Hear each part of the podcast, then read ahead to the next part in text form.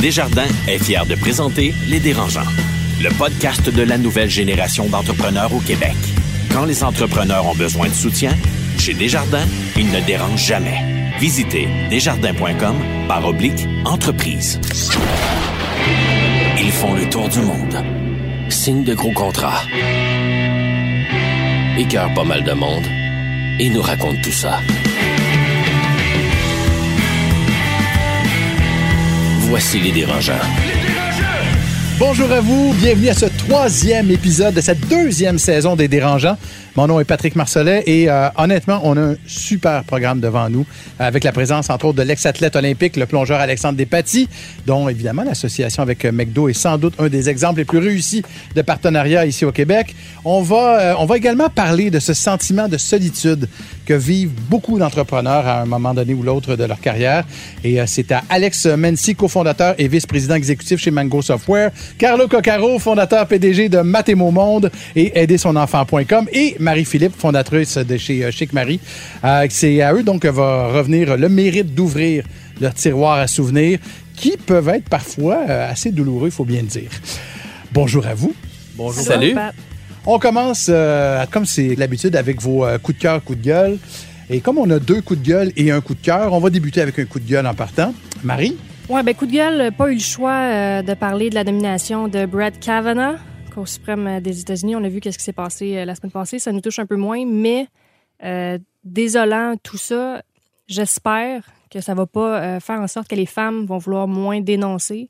Parce qu'on l'a vu, la, dame qui a dénoncé en question l'histoire, que ce soit vrai ou non, elle s'est quand même fait ramasser par, le public. Ça a été une audition très difficile. Fait que j'espère que ça va pas faire en sorte que les femmes vont, se reclure un peu puis pas vouloir en parler. Fait que, en plus, c'était une femme qui, avait, qui était docteur, professeur d'université. Elle avait un background pour être crédible. C'est très, ben c'est, très crédible. Je pense qu'il y a beaucoup de gens. Ça a été un vote social, ça n'a pas nécessairement été un vote légal.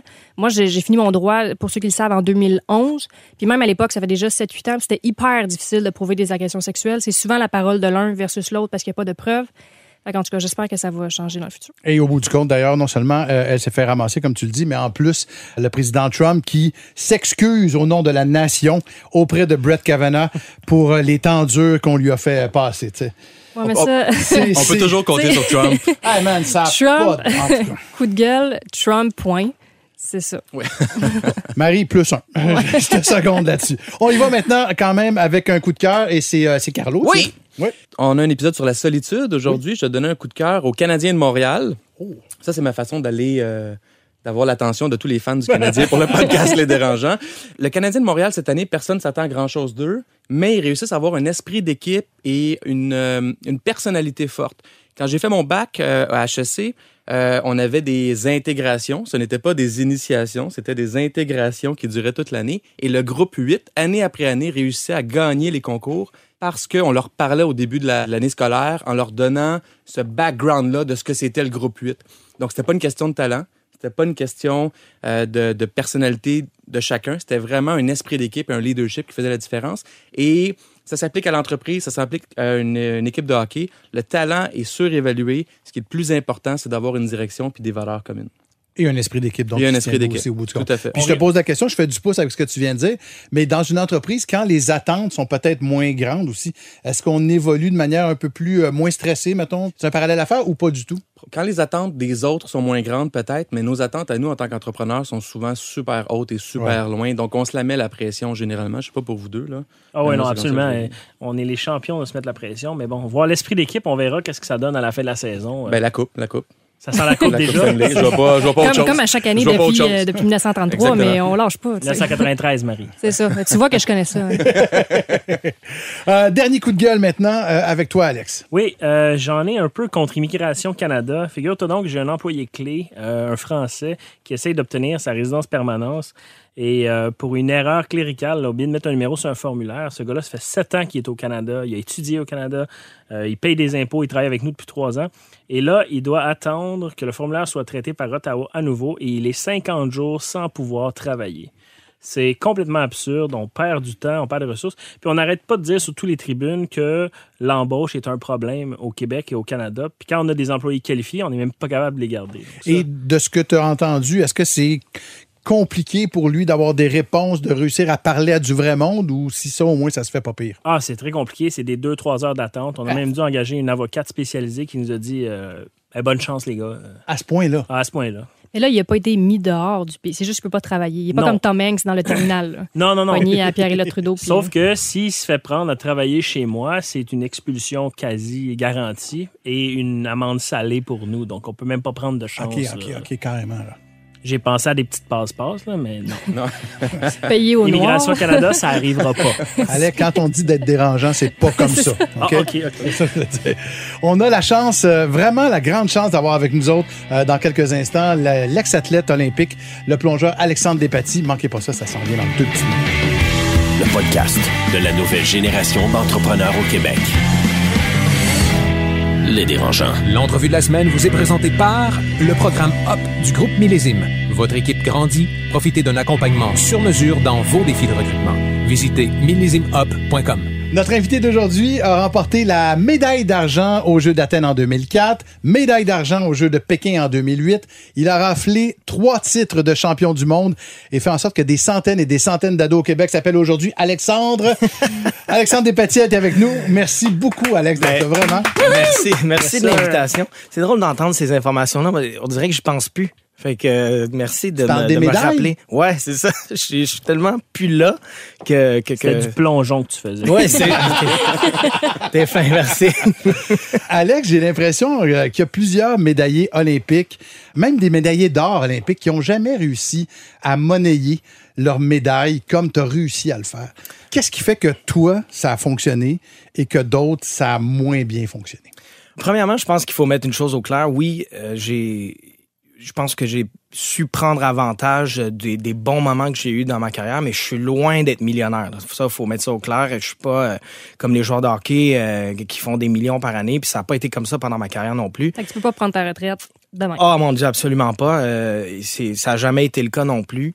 Je pense que le sport amateur étant ce qu'il est, surtout ici au Canada et au Québec, euh, on fait notre possible. Mais pour moi, ça a été une, phrase clé euh, qui, a tout changé quand j'étais tout jeune, mais qui était en même temps tellement sincère. Ce qui a fait que euh, je crois que le- ma relation avec McDonald's a, si bien fonctionné, mais à partir du début aussi, pour remettre la situation un peu pour les gens qui écoutent. Moi, je revenais des Jeux du Commonwealth où ça a été un petit peu ma naissance, si on veut, dans, dans le monde public aussi, mais dans le monde de la compétition internationale. Puis, Tu as Avec une, 13 ans à ce moment-là. je venais tout juste d'avoir 13 ans une médaille d'or, c'est ça? une médaille d'or à ces Jeux-là. Puis euh, devant une marée de médias, on m'a demandé ce que j'avais le goût de faire le plus en revenant à la maison. Puis ça faisait un mois que j'étais parti. Puis tout le premier long voyage outre-mer et tout- toute la patente. Puis la chose que j'avais le plus envie de faire, c'était de manger un Big Mac parce Hey. que j'avais pas fait, tu sais. comprends tellement. Ben, du coup, tu vois. Alex mange beaucoup de bébés. ah ouais, hein?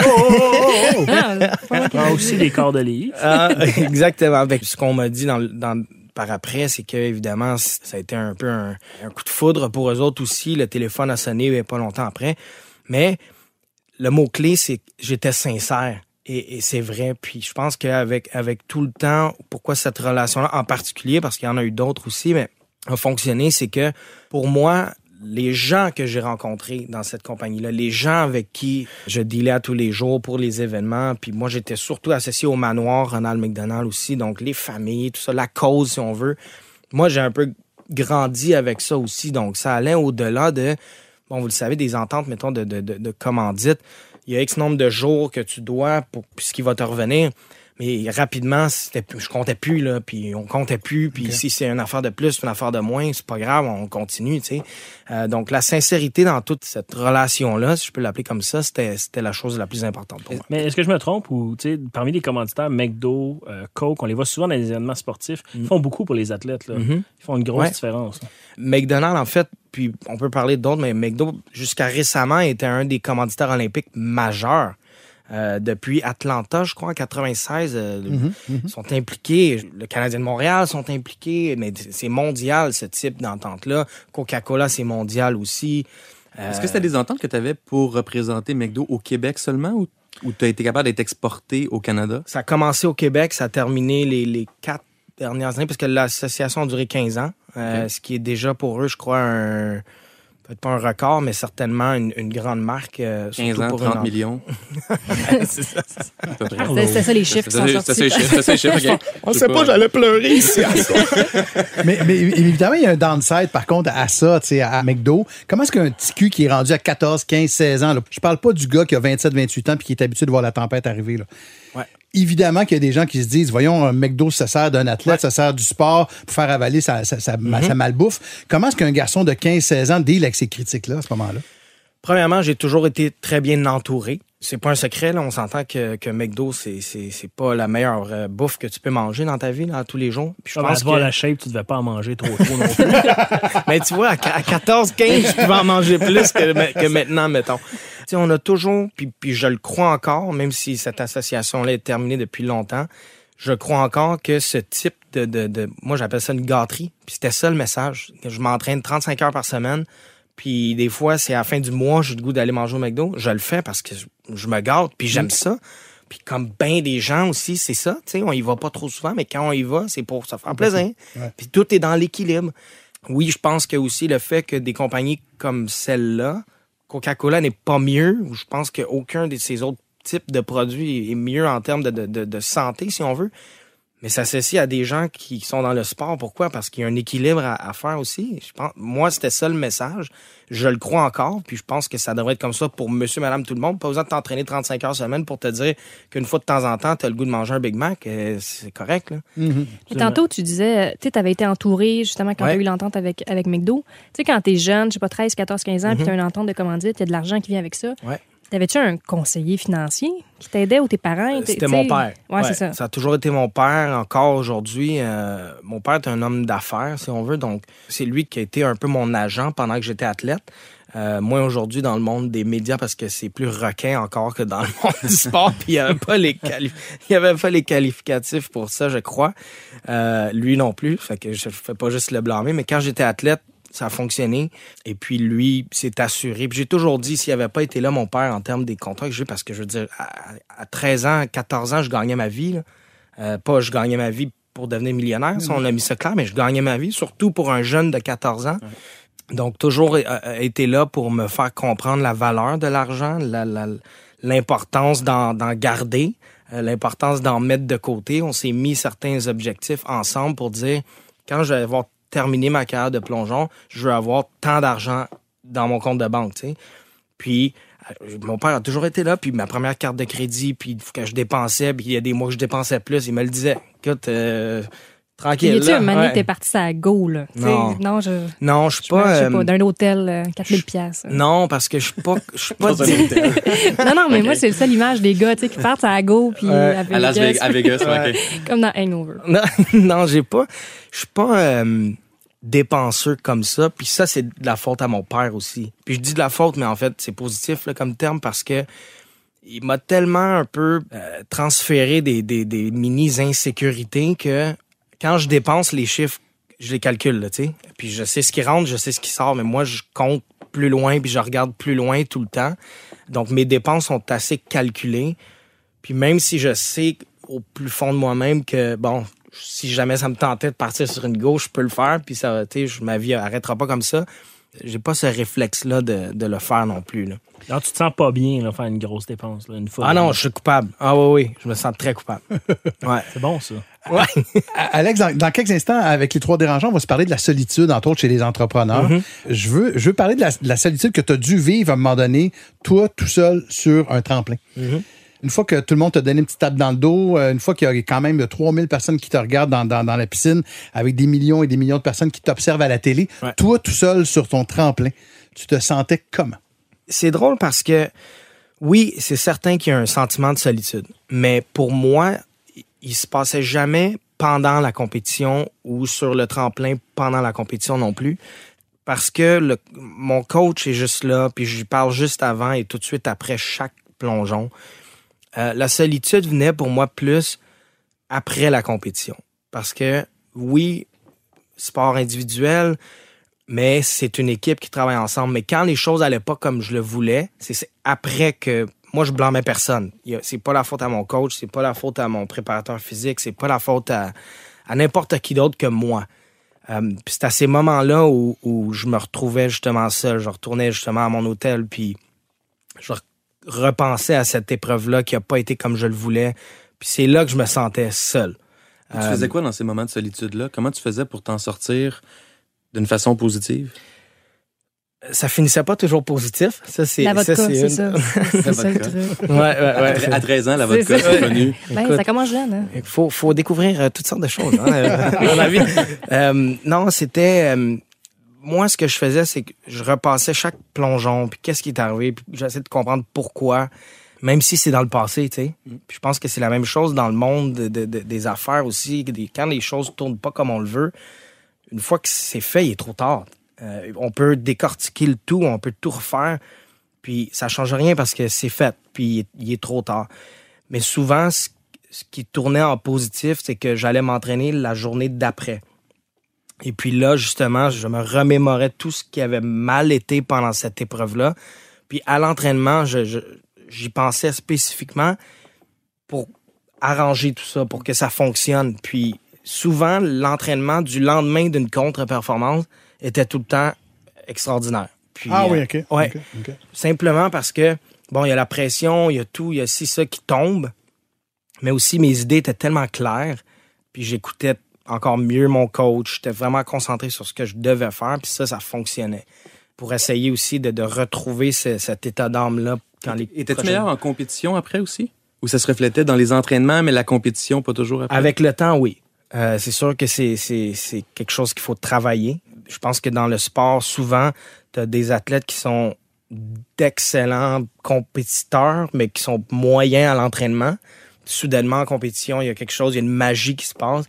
Et puis, tu as le contraire aussi. Des, des, des, des- moi, j'ai vu des plongeurs à l'entraînement qu'on se disait, mon Dieu, c'est, c'est, c'est champion du monde à, à- à tout coup. La compétition arrivait, puis il n'y a rien qui fonctionnait, tu sais. Systématiquement. Il y a Exactement. une gestion Non. de stress aussi, Ah oui, c'est c'est ça. C'est de trouver aussi le, le- le- le moyen de.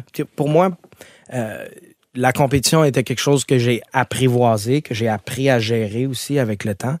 C'est devenu une force, mais il y en a pour qui euh, ça, ça arrive. Comment on gère la, la pression? Parce que tu sais, au Québec, à chaque fois qu'il y avait des compétitions de plongeon aux Olympiques, c'était comment euh, Despatie va performer? Mm. Puis euh, j'ai tout le temps trouvé les, les journalistes un petit peu euh, injustes à ton égard. Tu sais, ils disaient, bon, la médaille d'or échappe à Despatie, mais il a fini deuxième aux Olympiques. Ouais. Ouais. Comment on deal avec ça? C'est drôle, hein, parce que j'ai compris ça assez rapidement. Mes premiers jeux, j'ai fini quatrième. Puis la première question qu'on m'a posée, les médias québécois qui étaient aux Olympiques, mon Dieu, t'as as manqué le podium. Moi, je venais juste d'avoir 15 ans. C'était mes premiers Jeux olympiques. L'objectif, d'autres, c'était de faire les 12 premiers. Là, je suis quatrième. Euh, J'étais dans une bataille, si on veut, pour la troisième place jusqu'à la, jusqu'à la fin. Puis tout de suite, j'ai, je sais pas pourquoi, mais j'ai compris quelque chose. J'ai reviré la situation. J'ai dit non, non, non, vous, vous comprenez pas. Là, c'est un succès exceptionnel ce qui vient d'arriver aujourd'hui. là. Moi, je pensais faire les 12 premiers, je l'ai fait. Puis là, je, je suis presque arrivé troisième. Puis soudainement, le, le ton a comme changé de leur côté aussi. Et tu le pensais pour vrai? Ben oui, j'étais. C'est pas de la fausse modestie. Oh non, non, de pas du tout. J'étais tellement content parce que aussi, c'était un petit peu la première fois où je réalisais que je suis dans ce groupe-là. Là. Je suis, tout prêt, puis ça s'en vient. L'année suivante, au championnat du monde, j'ai fini deuxième. Tu sais, là, je suis dans ce groupe-là, mais C'est pour moi ma réalisation de ça. Première question, c'est t'as manqué le podium, mais j'ai tout de suite compris, OK, ça va tout le temps être ça le message, tu sais. Est-ce que ça t'a déjà affecté? Non, parce que ben, j'ai toujours été, été capable de, de mettre ça de côté. C'est, c'est, c'est moi qui dicte la réalité. C'est moi qui dicte quand c'est une bonne performance, une contre-performance. Puis avec tout le respect que j'ai pour les médias, je travaille là-dedans maintenant. Puis toute la recherche qu'ils font, je sais que leur travail, c'est quand la médaille d'or est pas là, ben OK, là, on fait, on fait une situation Ouais, avec ouais. ça. C'est, sûr que ça fait plus vendre de dire Alexandre a manqué le podium que de dire bravo, il est arrivé quatrième. La Ben, nature c'est- humaine, oui, c'est sûr. Donc, justement, sensationnaliste. Je pense qu'il y a beaucoup d'athlètes, malheureusement, qui tombent un peu dans ce dans ce, ce, ce bateau-là où dire, ah ben oui, tu sais, euh, j'ai pas, j'ai pas gagné de médaille, mais ce jour, cette journée-là, honnêtement, j'étais fier de ma quatrième content. position. Puis c'est ça que j'ai fait toute ma carrière. J'ai toujours été honnête. Quand euh, c'est arrivé que j'ai gagné, puis j'étais pas content, puis je l'ai dit aussi, tu sais. Je pense que c'est ça que, que, que j'ai toujours fait. C'est toi qui dictes c'est quoi le résultat vraiment, puis il faut être capable de le dire aussi. Tu as été un athlète pendant près de 15 ans à te dépasser puis vouloir gagner.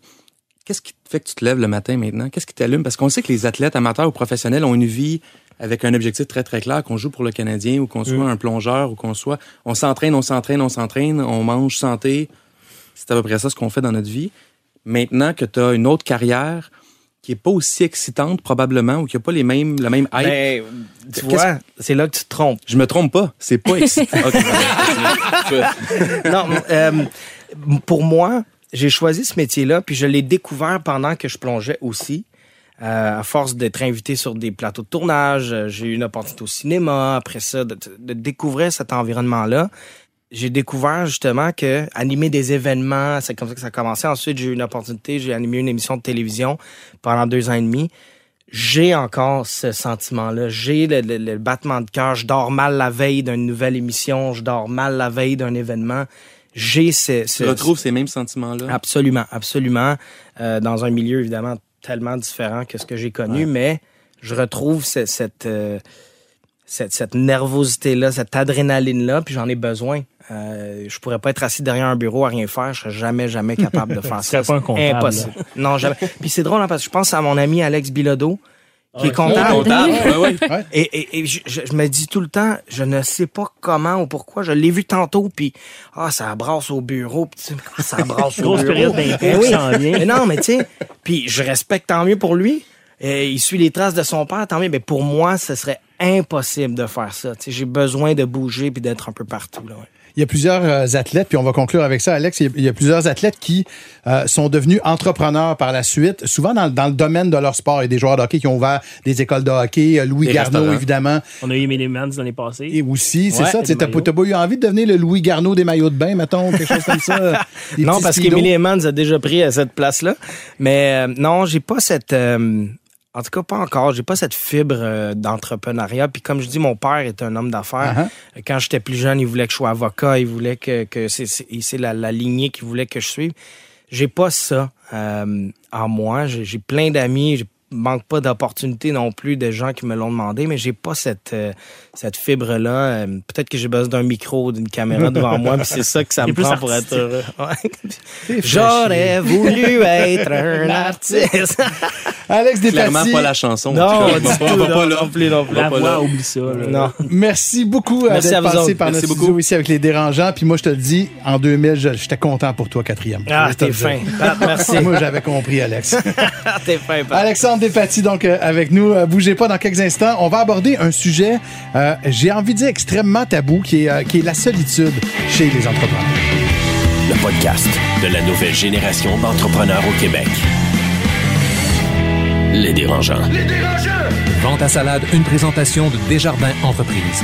Fier de donner un élan aux projets les plus inspirants des entrepreneurs du Québec. Si jamais vous voulez participer au concours Vente à salade, c'est pas mal votre dernière chance. Euh, vous avez jusqu'au 1er novembre à 23h59 minutes, pas une de plus, pour euh, nous euh, présenter votre startup en 30 secondes. Et à compter du prochain épisode, on va vous présenter tour à tour les 10 projets finalistes. Et vous, chers auditeurs, vous allez pouvoir voter pour le projet de votre choix. Vous allez choisir un gagnant. Les dérangeants, vous allez en choisir un autre également. Ce qui veut dire qu'il y aura donc deux personnes qui vont mériter une formation bootcamp à l'école d'entrepreneurship de la Beauce, valeur de 1300 dollars chacune. C'est bien ça, Carlo? C'est exactement ça. Profitez-en, faites-vous connaître. Puis en plus, il y a un prix dans une école d'entrepreneuriat qui est extraordinaire au Québec. Tout ça offert par Desjardins. Vente à salade, un segment créé avec Desjardins Entreprises. T'aimerais présenter ta startup à nos auditeurs? Pas 30 secondes. Visite lesdérangeants.com baroblique vente à salade. Les dérangeants. De retour aux dérangeants avec euh, Marie-Philippe, Carlo et euh, Alex. Euh, je veux qu'on aborde un thème qui, je pense, qui est assez tabou parce que, en tout cas, on, a souvent l'impression, du moins dans l'imaginaire grand public, le mien, on a l'impression que la, profession d'entrepreneur, c'est quelque chose d'extrêmement glamour. C'est quelque chose qui, on, vous voit dans des 5 à 7, on vous voit avec une vie de jet set, le champagne. Et, et je pense à vous côtoyer puis à- à vous entendre parler que c'est pas tout à fait ça. Et qu'il y a une grande partie de solitude qui vient avec votre boulot. Est-ce que je me trompe? D'un côté, le succès attire le succès. Donc, on doit avoir l'air d'être, d'avoir du succès tout le temps. Puis je pense que René Angélil avait cette philosophie-là, d'être toujours bien habillé, d'avoir l'air avoir du succès pour Genre signer le- des gros deals. Le fake it till you make it. là. Exactement. Moi, j'étais un pro là-dedans. mais, mais à l'opposé, c'est que c'est pas vrai du tout, que tout va bien tout le temps. Puis il y a des moments où euh, on a besoin d'aide, besoin d'un coup de pouce, besoin de ressources qu'on n'a pas ou qu'on a mais qu'on va pas chercher. Puis c'est là où ce que les gens voient et la réalité, il y a toujours, toujours un écart. Et, et donc, ce que je comprends, puis on va revenir tout à l'heure à des anecdotes de solitude que vous avez chacun vécu, mais, mais ce que je comprends, c'est qu'il y a une partie de votre job qui est aussi, entre guillemets, euh, une job d'acteur et d'actrice. Ouais, je dirais pas jusqu'à acteur et actrice, mais c'est juste qu'à un moment donné, quand ça va tout le temps mal, il n'y a personne qui veut t'entendre chialer tout le temps. Puis on est des êtres humains. là. Des fois, faire lâcher son fou un peu ou comme respirer puis vivre, ça vaut la peine puis ça fait, ça fait du bien. là. Moi, en tout cas, j'ai besoin de ça. là, je. Ben, en plus, oui, mais ça met le monde mal à l'aise. Tu sais, quand tu dis euh, à des amis qui sont pas nécessairement entrepreneurs, même des amis entrepreneurs, tu leur dis, ouais, ça, c'est un bout de tough. Les gens disent, ah, OK, oh, Oui, oh, oui, oh, oui. Genre la question, comment ça va? Ouais, Ouais, ça va pas. Moi, ma réponse, c'est personne tout- qui veut vraiment entendre Quelqu'un qui me demande comment ça va, ça va super bien.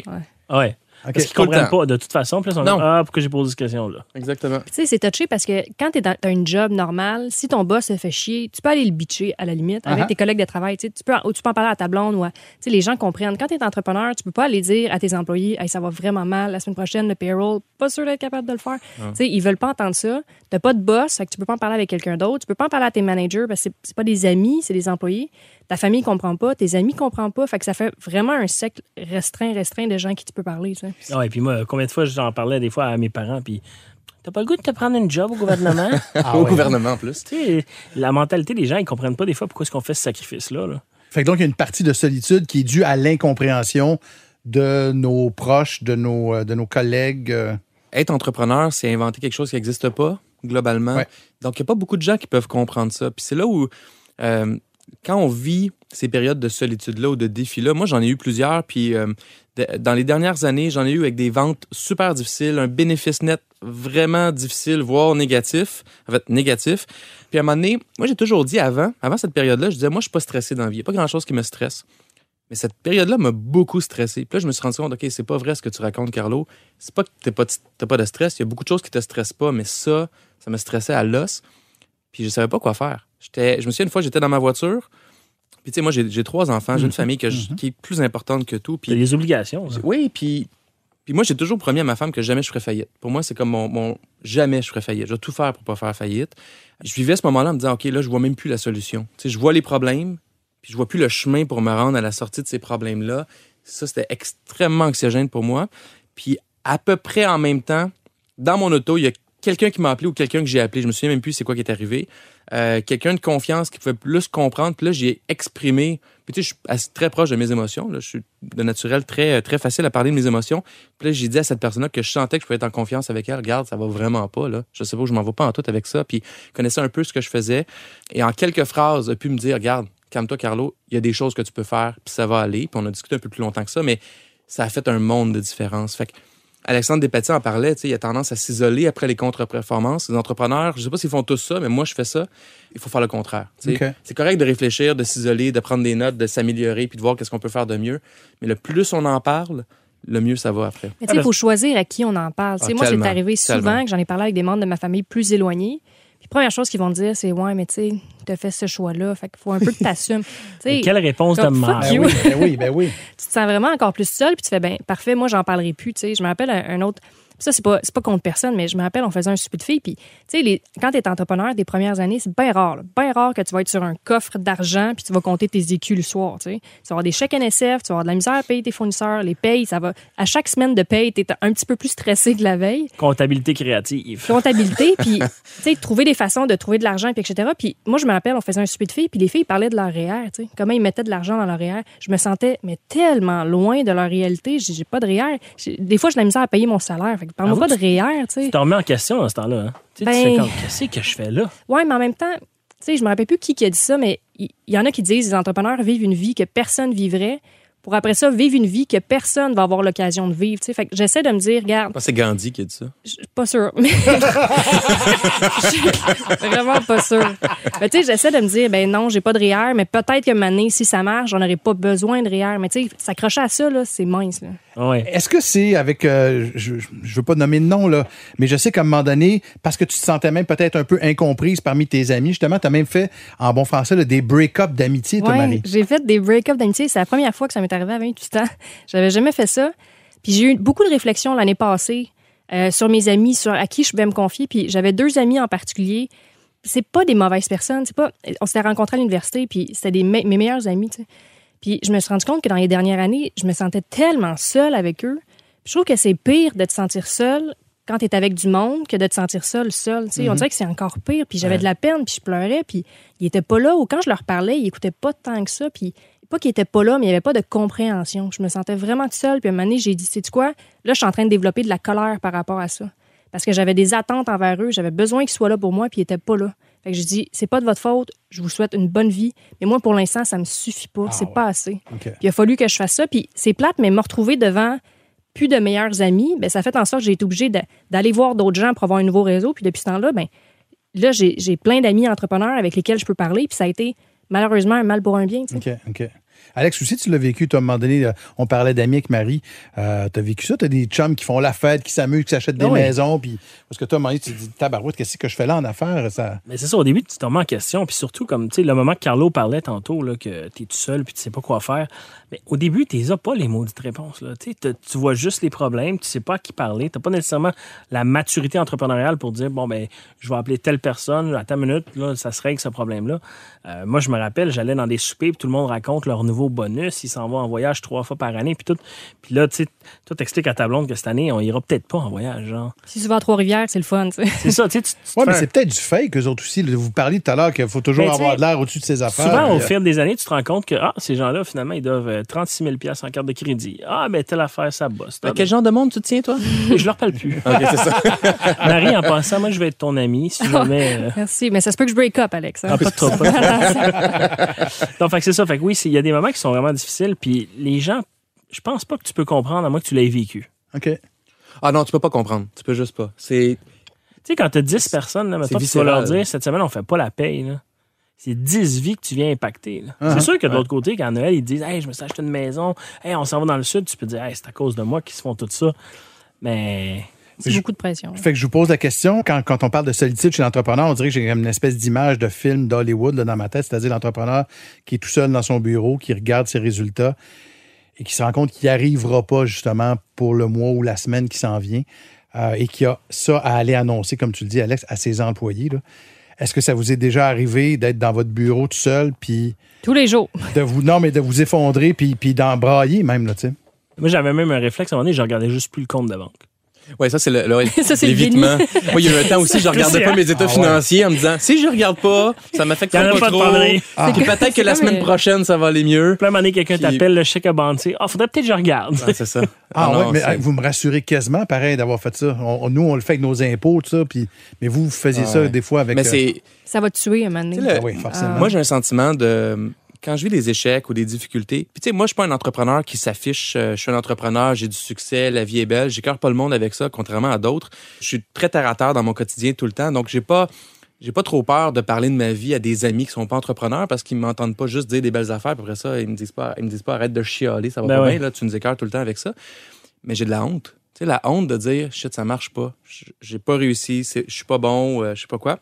J'ai une, une confiance en moi extraordinaire, mais j'ai de la honte avec ça. Puis le message, c'est que moi, je m'en suis sorti, entre guillemets. Là. Je, je, vais mieux avec ça à chaque fois que j'en parle. À chaque fois, je, je reach out à quelqu'un à qui je peux en parler. Puis une fois en particulier, c'était entre autres avec ma, ma femme. J'avais Isabelle, la femme la plus extraordinaire au monde. On est une équipe extraordinaire, mais j'avais.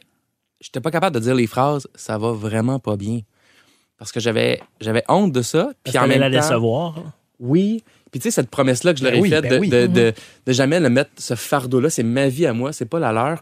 Puis je trouvais ça super difficile. Puis à un moment donné, je l'ai dit, puis la réponse a été instantanée d'Isabelle, ça a été Hey, c'est pas grave, on, on va s'en sortir, tu sais, on va, on va trouver des solutions. Ça m'a enlevé, là, 5 tonnes de pression. Ça m'a enlevé toute Parce que ta santé authentique, là, tu sais. Ben, elle l'est. Puis je, je sentais que c'était juste, regarde, fais-toi-en pas, Carlo.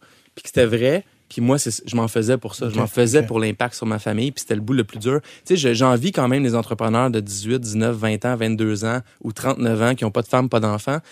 C'est autre chose, là. Mais quand t'as une femme puis des enfants que t'aimes, là, tu tu veux pas juste les mettre dans la rue dans la vie, quand t'es aimes, je Ouais, sais pas, il y, a- il y a quelque chose qui vient à avec ça. qui- l'inverse, quand t'as pas de famille, je pense, proche sur lequel tu peux à la limite t'appuyer, quand tu essaies de t'appuyer sur les gens autour de toi, à donné, il peut y avoir moins de monde. tu sais. C'est clair qu'il y a des avantages. Quand je- oh oui, il y a des avantages, mais il y a l'inconvénient qui est la pression qui est pas la même. Là. Il y, a, il y a aussi la solitude au premier degré, c'est-à-dire que vous avez souvent des employés qui ont peut-être souvent même le même âge que vous autres. Est-ce que vous devez, euh, comme entrepreneur, mettre une distance parfois entre vous et les employés et par conséquent, donc vous vous retrouvez tout seul alors que les autres sont en gang, puis ils sortent, font leurs 5 à 7, puis euh, y a tout ça aussi ou pas du tout? Tu vois, moi, ça, c'est. c'est- J'ai un associé, puis on est les deux différents. Moi, je je parle pas des choses, des chiffres de la business quand la business avec les employés. Lui, c'est un livre ouvert. Euh, moi, je crois qu'il y a une certaine culture qu'il faut que les employés restent en confiance. Si ton boss te dit cette semaine, on fera pas le payroll, la semaine non plus, il y a des bonnes chances qu'il s'en aille. Mais fait que je pense qu'il faut garder une certaine distance, mais on fait beaucoup de trucs d'esprit d'équipe, de team building, mais je partage pas nécessairement. euh, OK. Ouais, moi, je crois pas aux, aux équipes qui sont une famille. J'en ai une famille.